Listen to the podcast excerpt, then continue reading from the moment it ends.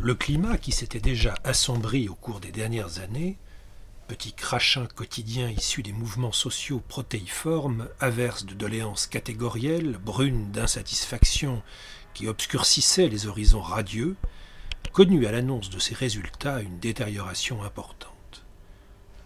Le regard accusateur des classes sociales aisées urbaines à l'égard d'une grande partie de la population jugé à tort coupable de cette plongée du niveau national moyen de matière grise vers des profondeurs dignes d'une tribu endogame, prenait une tournure inquiétante.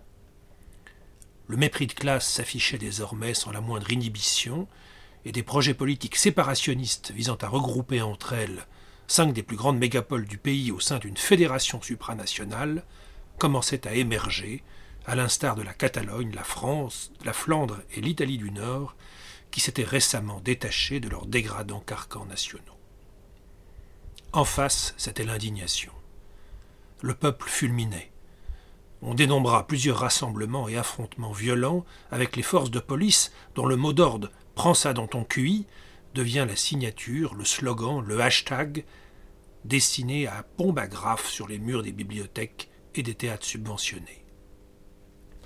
Nouvel index mesurant une endémie concentrée au sein des classes moyennes et défavorisées, le bas QI devint en quelques semaines et hors de toute rationalité la marque sérologique d'un déclassement accéléré et les tests de dépistage se multiplièrent, majorant d'autant les rangs des nouveaux contaminés.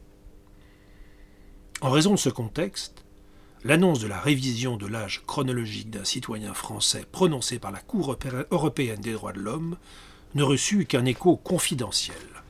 Ce fut du moins le cas dans un premier temps. Les derniers mois avaient pourtant été éprouvants.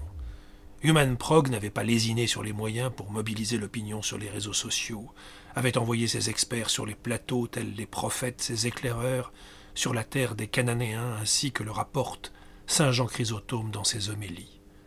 Le nombre d'adhérents à France Transgène continuait à croître et une quinzaine d'associations similaires étaient nées, surtout sur les côtes est et ouest des États-Unis et dans les grandes villes d'Europe du Nord. En France, le point d'orgue de ce modeste buzz médiatique fut couronné par une invitation adressée à François et Géant Lamarck à participer à l'émission Ça restera dans les annales le dernier samedi soir de mars. Laurent Ruquier les reçut une demi-heure avant le début de l'émission. Il leur expliqua avec une grande bienveillance le déroulé ainsi que les modalités de leur participation. Après une brève introduction du sujet en images, il les inviterait à entrer sur le plateau de télévision où les attendrait, outre les chroniqueurs habituels, deux invités, Éric Jeune-Maître, un chercheur en neurosciences, et un philosophe, Jacques Hofstein. L'annonce du nom du premier parut satisfaire Géant comme la présence d'un vieux camarade de classe au cours d'un dîner en ville, mais François fut parcouru d'un certain malaise lorsqu'il entendit le nom du second. Ce dernier s'était déjà exprimé sur son cas au cours d'une interview dans la presse et lors d'une émission sur France Culture. François regrettait en particulier de n'avoir écouté que d'une oreille distraite les propos de cet homme dont ne subsistait dans sa mémoire que la voix lente et traînante, agitée par des soubresauts mélodramatiques, semblables à ceux d'un vieux comédien déclamant des alexandrins. L'homme lui avait aussi adressé une lettre qui lui était parvenue par l'intermédiaire de son avocat. Impossible pour François de se remémorer le fond, ce qui s'apparentait à une compote épaisse où surnageaient en vrac les résidus mal cuits d'une vieille aversion pour les technosciences, l'expression d'une désolation sur l'effacement de la réalité et le triomphe du relativisme culturel. Quant à la forme, un tissu verbeux et suranné de phrases interminables dont on perdait le fil passé la première ligne, le tout dans une police d'écriture lucida bright grotesque. L'animateur, qui sans doute avait repéré la lueur d'inquiétude sur le visage de son invité, le rassura aussitôt sur les règles de courtoisie des débats en vigueur dans son émission.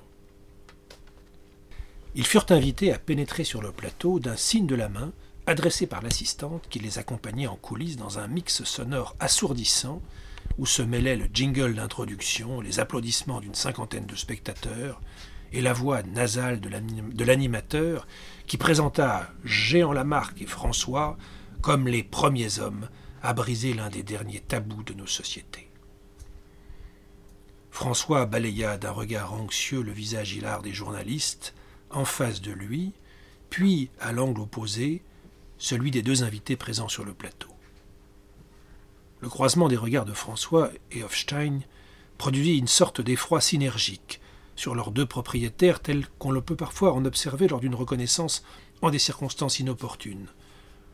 Il leur fallut à chacun un temps presque similaire pour recomposer les traits familiers de celui qu'ils croisaient presque chaque jour dans la cage d'escalier ou chez le boulanger. Pour François, ce fut ce dernier événement qui lui fournit la matière la plus dense à cette réminiscence. L'énergie pathétique avec laquelle le vieil homme s'était opposé à l'édification dans la cour de l'immeuble d'un carré potager, mis à l'engrais par la fiente naturelle de deux ou trois gallinacés. Sa prose et ses accents gauliens pour fustiger une aspiration collective à partager œufs et courgettes au sein de la copropriété, à pourfendre comme un Don Quichotte de la butte les simulacres de réalité ou quelque chose dans le genre. Il le fixait maintenant avec ce même regard inquisiteur, comme s'ils allaient prolonger leurs différents immobiliers.